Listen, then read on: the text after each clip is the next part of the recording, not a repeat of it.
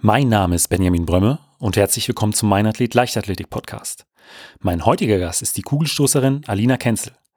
Die amtierende deutsche Meisterin holte sich in 2016 den U20 Weltmeistertitel mit über einem Meter Abstand zur Zweitplatzierten und war auch bei der letztjährigen U23 Europameisterschaft nicht zu schlagen.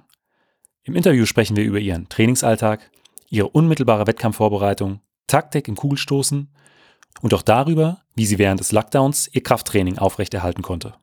Und bevor es mit der aktuellen Folge losgeht, wollte ich mich bei euch einfach nochmal für das umfangreiche Feedback aus der letzten Woche bedanken. Die Erfolge mit dem Trainer Wolfgang Heine kam unglaublich gut an und ich habe sehr, sehr viele Nachrichten über Instagram, über Facebook, aber auch per E-Mail bekommen. Und äh, ja, es freut mich, dass euch die Folge so gut gefallen hat. Und schreibt mir natürlich wie immer, falls ihr Ideen und Vorschläge für einen bestimmten Gast äh, oder ein bestimmtes Thema habt. Und jetzt viel Spaß mit der neuesten Folge. Als wir dann hier waren, äh, hatten wir noch einen Tag die Chance, sozusagen von der Halle Sachen mitzunehmen zu uns nach Hause privat, um trainieren zu können. Und dann hatten wir halt überlegt gehabt, was wir jetzt machen, weil ich wohne in einer WG mit äh, zwei anderen äh, Mitbewohnern und der eine Mitbewohner hat dann gesagt, okay, passt auf, ihr könnt mein Zimmer benutzen und das einrichten für Kraftraum oder was auch immer ihr wollt. Wusste er, worauf er sich einlässt? Ich bin mir nicht ganz so sicher, aber, aber wir haben ihn auf jeden Fall versichert, wir machen nichts kaputt.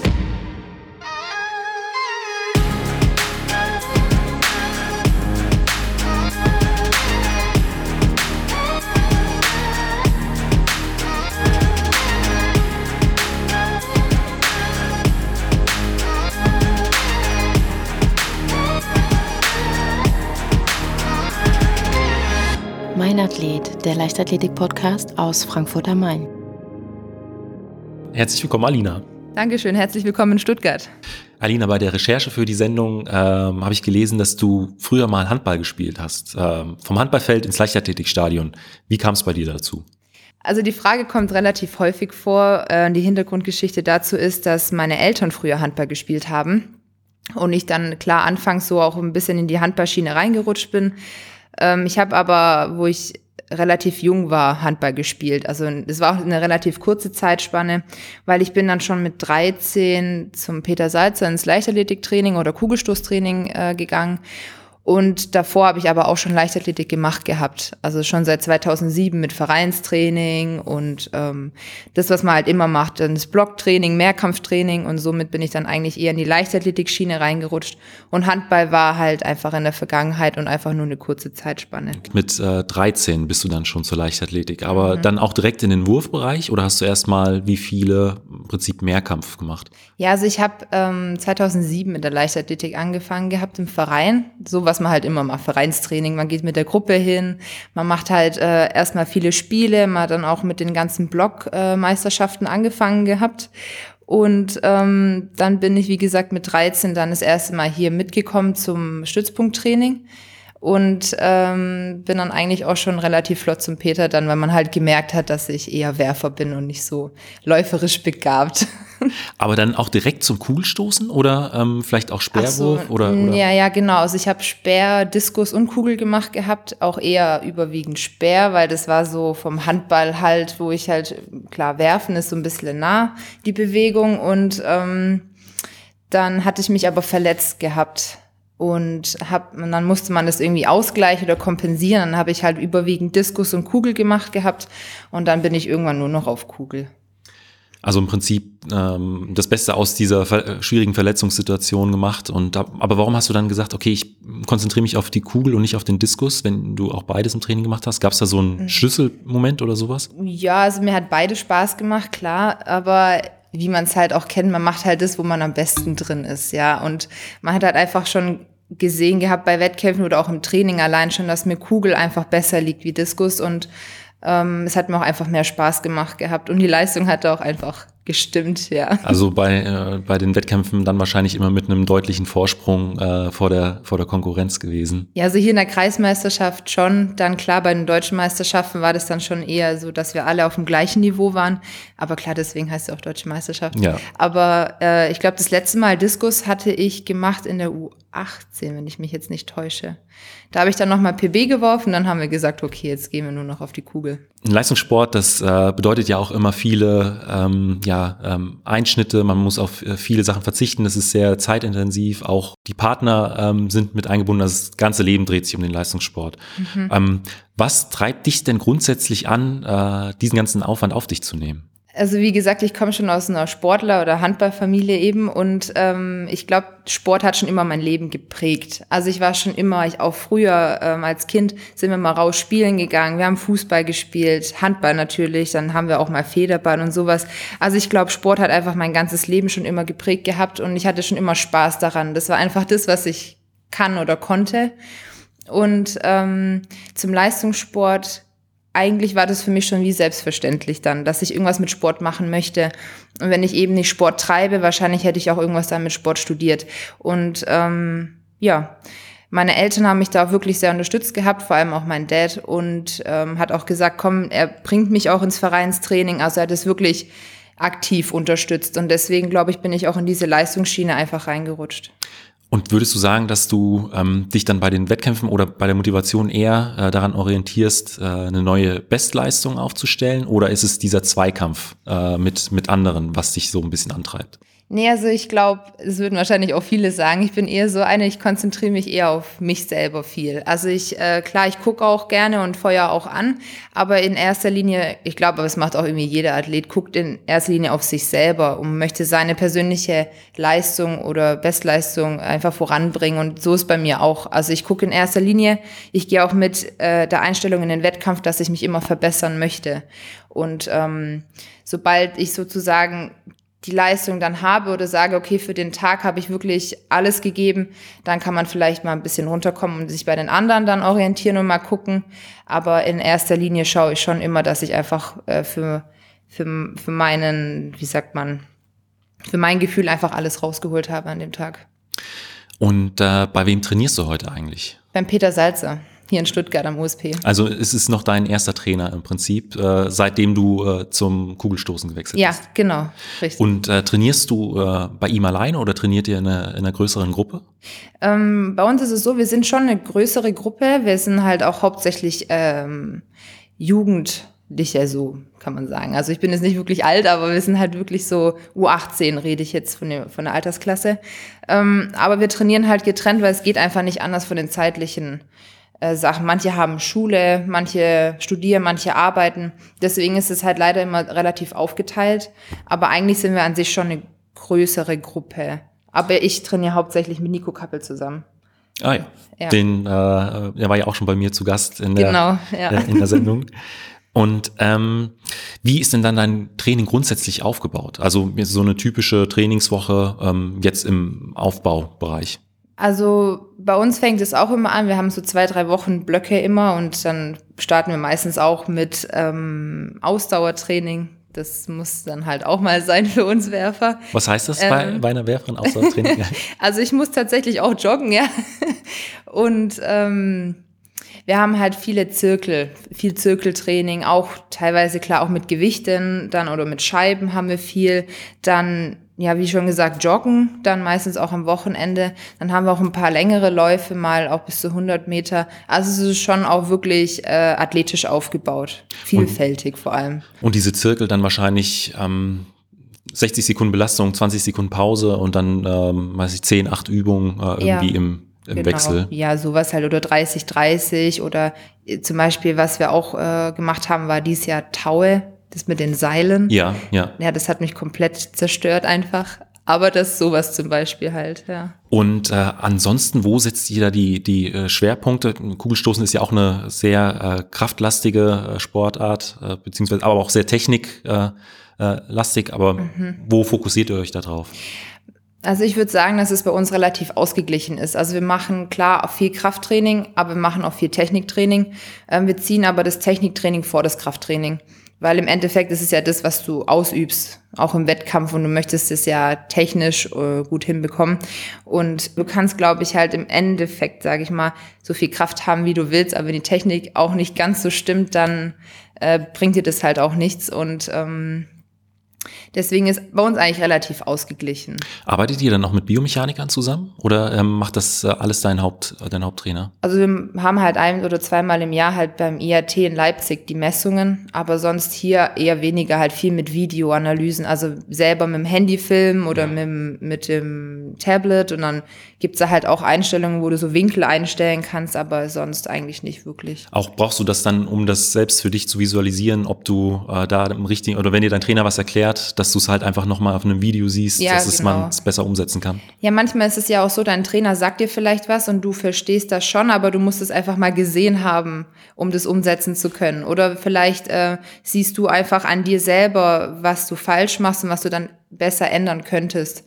Also es ist halt klar, es ist manchmal einfach besser, wenn man sich selber in der Bewegung sieht, weil dann kann man es auch besser einschätzen. Und im Krafttraining, was sind denn da so Übungen, die ihr besonders äh, häufig macht? Also klar, Kniebeugen, Bankdrücken wäre so eine Sache, dann umsetzen und reißen ist meistens drin. Ähm, angefangen haben wir jetzt mit Nackenstoßen und ähm, klar, je nachdem, was du halt auch als Athlet oder für dich selber brauchst, wenn du sagst, du hast irgendwelche Baustellen, vielleicht auch mal Bankzug oder so, dass es halt einfach ausgeglichen ist. Du kannst halt nicht immer nur eine Übung äh, ausführen und äh, halt eben täglich machen, weil sonst hast du irgendwann mal Defizite. Und hast du da so, weiß ich nicht, bei Kniebeugen oder auch beim, beim Reißen äh, so Maxkraftwerte im Kopf? Ja, also manchmal gut, manchmal weniger gut. also mir macht zum Beispiel äh, Umsetzen total Spaß. Da habe ich auch mit meinem Trainer schon äh, drüber geredet gehabt, dass klar auch Reißen sehr wichtig ist, aber er hat gemeint, okay, Umsetzen kann man natürlich auch gerne mit einbauen. Und beim Umsetzen hatte ich äh, 105 Kilo jetzt, wow. wenn ich mich erinnere. Aber das ist manchmal auch einfach so spontan raus. Ja, du gehst ja. ins Krafttraining und fühlt sich vielleicht gar nicht so doll, also gar nicht so stark an dem Tag. Und dann fängst du halt einfach mal an und dann denkst du im Endeffekt, okay, irgendwie geht's ja doch. Und dann machst du halt einfach mal kurz einen Test und so ist es eigentlich entstanden mit dem Umsetzen. Deswegen, es war echt, äh, ja, habe ich mich auch gefreut gehabt. Das ist auch so deine Lieblingsübung äh, im ja. Kraftbereich. Ja, ja, Bank gehört auch dazu, klar, da hatte ich eine 130 jetzt und in Kniebeuge, ich weiß gar nicht mehr, so um die 170 Stark. oder 80. Aber nicht tief, das ist halt klar mit, ich weiß nicht, vielleicht maximal 90 Grad. Ja. Also wirklich, ja. Nee, es macht auch Spaß, wenn alle zusammen dann das so machen. Ja. Wie häufig trainierst du ungefähr in der Woche, also an Einheiten? Momentan sind es fünf bis sechs ähm, im Aufbau, weil das Training auch einfach ähm, umfangreicher ist. Und äh, in der Saison gehen wir vielleicht mit der Anzahl höher sozusagen bis zu maximal acht, neun Einheiten in der Woche. Aber klar, die Einheiten sind an sich dann einfach kompakter und äh, weniger. Ja. Und Trainingslager, spielen die in der, in der Saisonplanung auch eine Rolle? Ähm, ja, sehr, finde ich. Also ich persönlich liebe es, ins Trainingslager zu fahren, weil du kannst dich einfach nur auf den Sport konzentrieren. Du hast wirklich nur das eine. Du musst dich auch nicht äh, ums Essen kümmern oder irgendwie einkaufen, du hast noch andere Termine, du hast wirklich nur das Training. Und ähm, zum Beispiel in Belek waren wir jetzt noch vor Corona, das war richtig schön. Also das ist, da ist dieses Stadion, bei dem das Hotel im Prinzip um die Außenbahn herumgebaut ja, ja, wurde. Genau, ja, genau, dass du dann sozusagen die Aussicht geht auf das Leichtathletikstadion, das ist richtig schön. Ich muss sagen, das hat schon was, wenn man im Prinzip ähm, vom Hotel wirklich ja. direkt auf den Trainingsplatz schaut, also ja, die kurzen Wege schön. und alles äh, ähm, wird wahrscheinlich äh, der ganze Tag auf den Sport ausgerichtet sein. Ja, ja, tatsächlich. Es ist auch einfach, du hast auch voll viele äh, Möglichkeiten dort ähm, auch freizeittechnisch noch was zu machen. Also du hast äh, zum Beispiel Tischtennisplatten noch, du kannst schwimmen gehen, du kannst aber auch in die Stadt gehen, wenn du möchtest, klar, da ein bisschen dieses Shopping machen. Also es ist schon cool. Also Beleg ist echt schön. Sind dann auch ähm, relativ viele internationale Athleten da, oder? Ja, ja, ja, doch. Also als ich da war, waren, war aus der Ukraine jemand da, da waren auch viele, ähm, da waren Footballer, glaube ich, da sogar, oder Rugby. Ähm, aus Russland Gegend. Ja. So. Also es sind schon sehr viele internationale Leute da. Ungarn war auch da, stimmt, okay. Schwimmen. 2020 war ja äh, für alle ein sehr, sehr schwieriges Jahr. Ähm, auch die Trainingslagerstätten waren für Monate geschlossen. Wie sah denn äh, während des Lockdowns bei dir das Training aus? Ja, es war sehr spannend. Also das war so, dass wir ja noch im Trainingslager in Belek waren und dort schon die Meldung hatten, okay, Corona ähm, wird zu einem kritischen Thema und ähm, das wird alles und dann von Tag zu Tag kamen immer neue Sachen dazu. Dann hieß es auf einmal, ja, man darf äh, nur noch einkaufen gehen, die Trainingsstätten haben zugemacht und und und. Und dann ähm, ging es auch noch darum, ob wir überhaupt zurückfliegen können, ob die Flüge überhaupt gehen. Dann hatten wir aber zum Glück äh, noch die Chance, zurückzufliegen. Toi, toi, toi. Und ähm, als wir dann hier waren, äh, hatten wir noch einen Tag die Chance, sozusagen von der Halle Sachen mitzunehmen zu uns nach Hause privat, um trainieren zu können. Und dann hatten wir halt überlegt gehabt, was wir jetzt machen, weil ich wohne in der WG mit äh, zwei anderen äh, Mitbewohnern und der eine Mitbewohner hat dann gesagt, okay, passt auf, ihr könnt mein Zimmer benutzen und das einrichten für Kraftraum oder was auch immer ihr wollt. Wusste er, worauf er sich einlässt? Ich bin mir nicht ganz so sicher. Aber, wir haben ihn auf jeden Fall versichert, wir machen nichts kaputt. Was aber auch gut geklappt hat. Also dann haben wir halt Sachen von hier genommen gehabt. Ähm, für Bankdrücken äh, und für Kniebeugen hatten wir eine Anlage und ähm, dann haben wir noch verschiedene Scheiben mitgenommen gehabt, Medizinbälle und ähm, ja, das war eigentlich auch schon dann ausreichend für das Zimmer. Und dann hattet ihr einen kompletten Kraftraum in einem WG-Zimmer? Genau, dann haben wir uns einen Kraftraum im WG-Zimmer aufgebaut. Äh, nee, war richtig cool. Ähm, wir haben, also wir wohnen im Erdgeschoss, okay. das heißt, unten drunter ist auch keiner. Der äh, sich hätte beschweren können. Genau, und oben drüber hat sich eigentlich bisher auch keiner beschwert gehabt dann. Und es war eigentlich, es war einerseits klar, irgendwas musst du halt machen, weil du, also ich finde auch, wenn du halt dich eben, wenn du, wenn du überlegst, du hast dich eigentlich auf Olympia vorbereitet. Du hast ja eigentlich für Olympia trainiert gehabt und dann von 0 auf 100 wurde alles einfach gecuttet. Du hattest äh, keine Trainingslager mehr, keine Wettkämpfe mehr, nicht mal die Möglichkeit zu trainieren hattest du. Und da haben wir gesagt, okay, zumindest, dass du dich fit hältst, ja, weil du weißt ja nicht, was später kommt, ob vielleicht doch noch eine Late Season stattfindet oder eben nicht. Und dann haben wir gesagt, wir richten das alles so ein und tun das Training auch so darauf richten, dass wir halt einfach fit bleiben, bis wir wieder trainieren können hier. Wie lange habt ihr dann tatsächlich äh, in der WG trainiert? Ich glaube, es ging ja schon einen Monat. Ja. Tatsächlich, ja. Und äh, ich sag mal, das ganze Technische, wie äh, konntet, ihr, konntet ihr das realisieren? Ähm, wir hatten ab und zu mal uns getroffen gehabt und haben auf dem Feld dann okay. gestoßen. Aber wenn es halt geregnet hat, dann konntest du halt auch nicht wirklich was machen oder wenn es kalt war. Und dann haben wir gesagt, okay, dann ähm, machen wir Medizinballwürfe irgendwo bei uns im Hof, äh, da vor der WG halt. Und ähm, die nächste Möglichkeit zum Stoßen werden wir uns dann einfach zusammenschreiben auf WhatsApp mit dem Trainer. Aber wir haben dann auch wirklich mal zwei, drei Wochen kein Techniktraining gemacht. Als es dann einfach gar nicht mehr ging. Nee, es ging halt einfach dann nicht. Das war dann aber auch, in dem Fall musste man das akzeptieren. Gesundheit geht vor. Ja.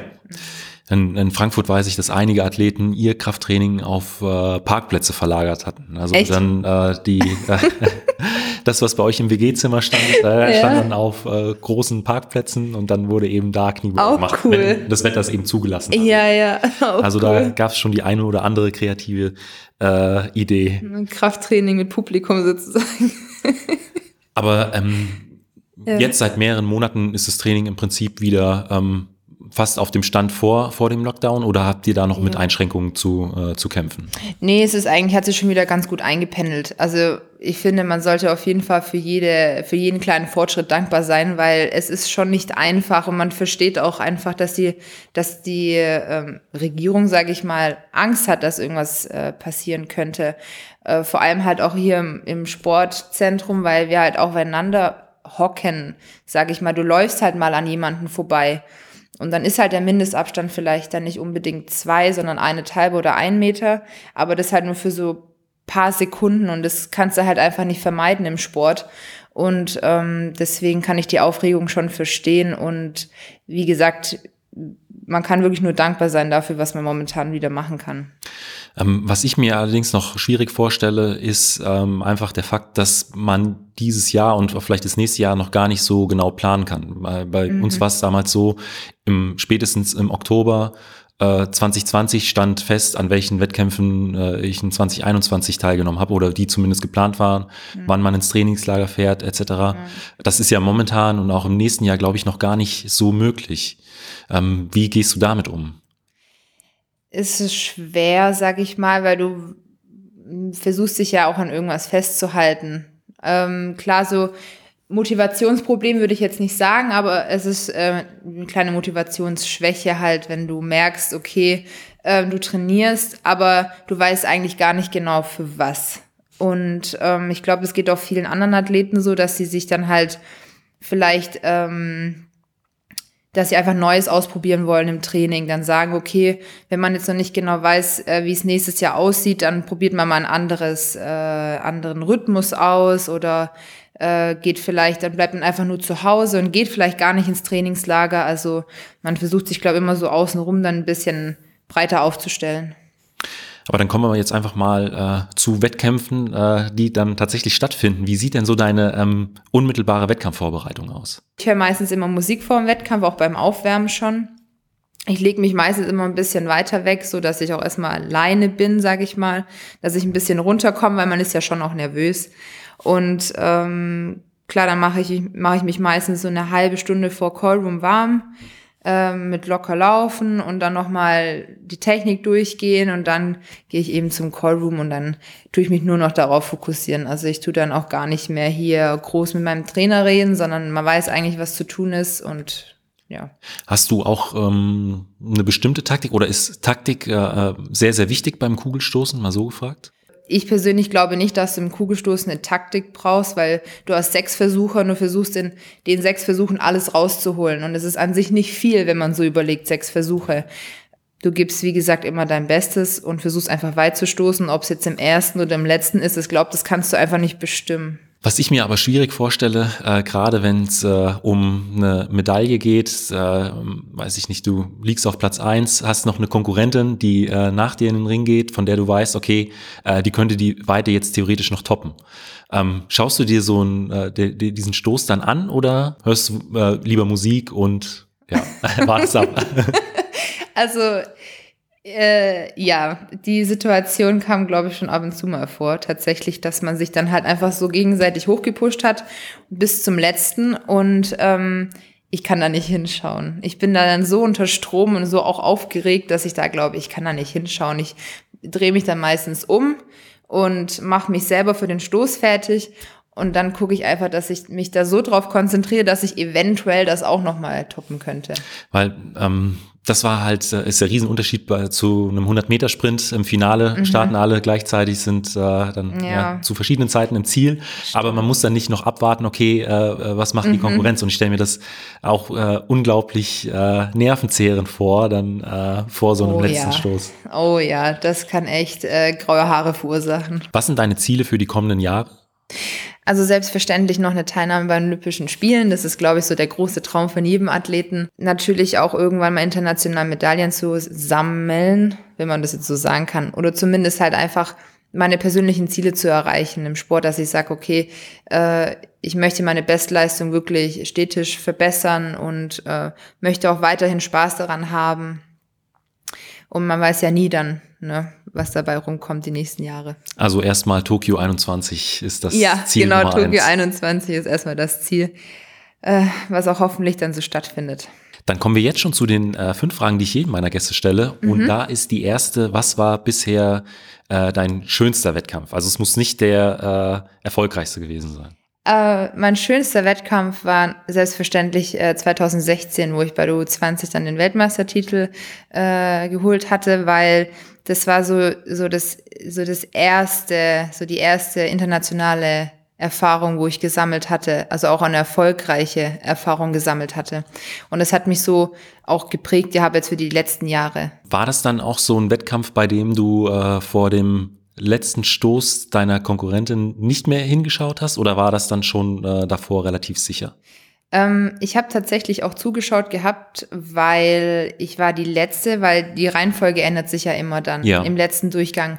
Und bei dem Wettkampf kann ich mich noch erinnern, gab es anstatt sechs Versuche nur noch vier Versuche im Finale, weil die hatten ein neues System getestet gehabt für die Diamond League, glaube ich, oder ich kann mich nicht mehr genau erinnern. Das heißt, es gab nur vier Versuche und ähm, ich hatte so einen großen Abstand äh, von über einem Meter, dass ich gesagt habe, okay, ähm, ich gucke dann einfach mal zu und breche dann so ein bisschen meine ja. Wettkampfroutine, weil ich wollte dann einfach Spaß haben. Also soll jetzt nicht arrogant klingen, nur weil ich viel Abstand hatte, sondern einfach, ich hatte Spaß in diesem Wettkampf und ich wusste, okay, ähm, auch wenn sie weiterstoßen sollte, ich habe meine Ziele erreicht und ich war einfach so froh über das Ergebnis und auch einfach generell, dass ich gesagt habe, ich äh, gucke dazu und ich genieße das jetzt einfach, weil wie gesagt, ich habe meine Leistung erreicht und ja. Und wie war das dann äh, für dich, als du dann, als dann wirklich feststand, okay, äh, ich bin jetzt Weltmeisterin? Ja, es war unbeschreibliches Gefühl, selbstverständlich, weil ähm, man, man stellt sich ja schon darauf ein, man trainiert ja auch dafür, dass man eventuell halt auch gewinnt. Und aber das dann wirklich also geschafft zu haben, das ist ein ganz anderes Gefühl. Also ich habe mich riesig gefreut. Gehabt. War das dann auch dann so, wie du dir das vielleicht im Vorfeld vorgestellt hast? Weil wenn du sagst, man trainiert dafür und hat mhm. wahrscheinlich auch schon mal den Gedanken, boah, da hole ich mhm. mir den Titel, aber wenn das dann tatsächlich äh, passiert, Nee, also ich, das ist immer, immer noch ein anderes Gefühl, weil man weiß ja nicht, wie dies auch von außen wirkt oder wie der Trainer reagiert. Das ist ja immer unterschiedlich. Man kann sich das ja gar nicht, man kann sich das ja nur ausmalen, aber man weiß ja nicht, wie es dann auch in Wirklichkeit ist. Aber es war viel, viel schöner, wie ich es mir ausgemalt hatte. Und äh, auf der anderen Seite zum Sport gehören ja nicht nur Höhen, sondern auch Tiefen. Was war denn so der Wettkampf, an dem du am längsten äh, zu knabbern hattest? Ich glaube, es gab viele Momente, wo ich gesagt habe, das äh, war jetzt nicht so, wie ich mir das vorgestellt hatte. Ähm, klar auch bei, mal bei deutschen Meisterschaften, wo man gesagt hat, okay, äh, wo ich 2015, glaube in Kassel, wo ich relativ jung war und schon gesagt habe, okay, ich möchte aber dabei sein, möchte teilnehmen, wo ich aber dann tatsächlich so nervös war, dass dann halt einfach gar nichts funktioniert hat. Zum Beispiel solche Erfahrungen spielen viel mit rein, wo man halt einfach wegen Nervosität oder wegen Einfluss von außen nicht die Leistung bringen konnte, die man eigentlich wollte. Und ähm, ich würde es jetzt nicht Schlappe nennen, aber das war so, zum Beispiel Doha war eine Herausforderung, fand ich letztes Jahr, weil erstens wegen der Hitze, dann hattest du ganz andere Umstände, wie du es eigentlich sonst kennst. Der, mit Callroom zum Beispiel erst kalt, dann wieder heiß, dann hattest du äh, zwei äh, Callrooms. Also das, ich war total ungewohnt und deswegen, ich glaube, dementsprechend äh, lief der Wettkampf dann auch nicht so gut für mich, leider. Aber ähm, es war trotzdem eine Erfahrung wert. Und dann kommen wir nochmal kurz zurück zum Training. Ähm, was sind denn so Trainingsinhalte, auf die du dich ganz besonders freust? Also aktuell gefällt mir das Training sehr, weil es vielfältig ist. Ähm, wir haben nicht nur Kraft, nicht nur Technik, sondern auch äh, athletisch viel. Heißt äh, viele Sprünge, ähm, auch viele Läufe, vielleicht mit dem, mit dem, wir sagen Schlitten. Ja. Aber ja mit dem Widerstand einfach, also Sprint mit Zugwiderstand, solche Sachen. Es macht einfach Spaß, auch mehrere Sachen auszuprobieren und vielleicht mal zum Aufwärmen auch Basketball spielen, was in der Saison halt meistens nicht so machst, aber jetzt ist es halt eben möglich und das finde ich eigentlich echt immer ganz cool. Und gibt es so Sachen äh, im Training, auf die du eigentlich verzichten könntest, wo du aber weißt, okay, die sind wichtig, deswegen werden sie gemacht? Also was wir meistens oder was wir manchmal machen, sind diese äh, Rasendiagonalläufe. Ja. Und ähm, davon machen wir meistens dann zehn Stück.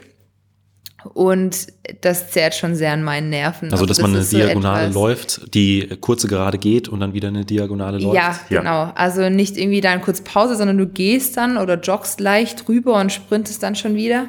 Und es ist so, wo ich sage, okay, irgendwann mal ist meine Pumpe halt am Ende. Aber ich weiß, es ist wichtig, weil es wird mich durch das Krafttraining und durch das Training allgemein halt gut durchbringen. Aber man muss es halt machen. Und meine letzte Frage ist immer, ähm, was würdest du jungen Athletinnen, Athleten oder deinem jüngeren Ich mit auf den, auf den Weg geben wollen? Also definitiv würde ich sagen, man sollte sich manchmal nicht zu ernst nehmen und man sollte auch manchmal nicht äh, zu ehrgeizig und zu verbissen in manchen Sachen reingehen, weil ähm, es bedeutet immer noch äh, oder es soll immer noch Spaß machen, ja. Du machst den Sport, wenn es gut läuft und wenn du das auch möchtest, machst du es über Jahre hinweg und nicht nur für ein, zwei Jahre. Und ich finde, man sollte dann nicht immer ähm, jeden Wettkampf zu streng sehen, sondern einfach mal sagen, hey, ging halt heute nicht anders. Äh, man hat trotzdem sein Bestes gegeben, aber man sollte sich jetzt nicht irgendwie an Sachen festhalten, wo man vielleicht in zwei Jahren auch schon wieder drüber lachen kann oder sogar in zwei Wochen schon wieder drüber lachen kann. Und deswegen würde ich sagen, man sollte an manchen Dingen, vielleicht auch im Training schon, einfach mit mehr Humor rangehen. Alina, vielen Dank für dieses Interview. Ich danke. Falls euch die Folge gefallen hat, hinterlasst mir doch einfach eine Bewertung bei Spotify, iTunes oder eurem Podcatcher und abonniert den Podcast. Vielen Dank und bis zum nächsten Mal.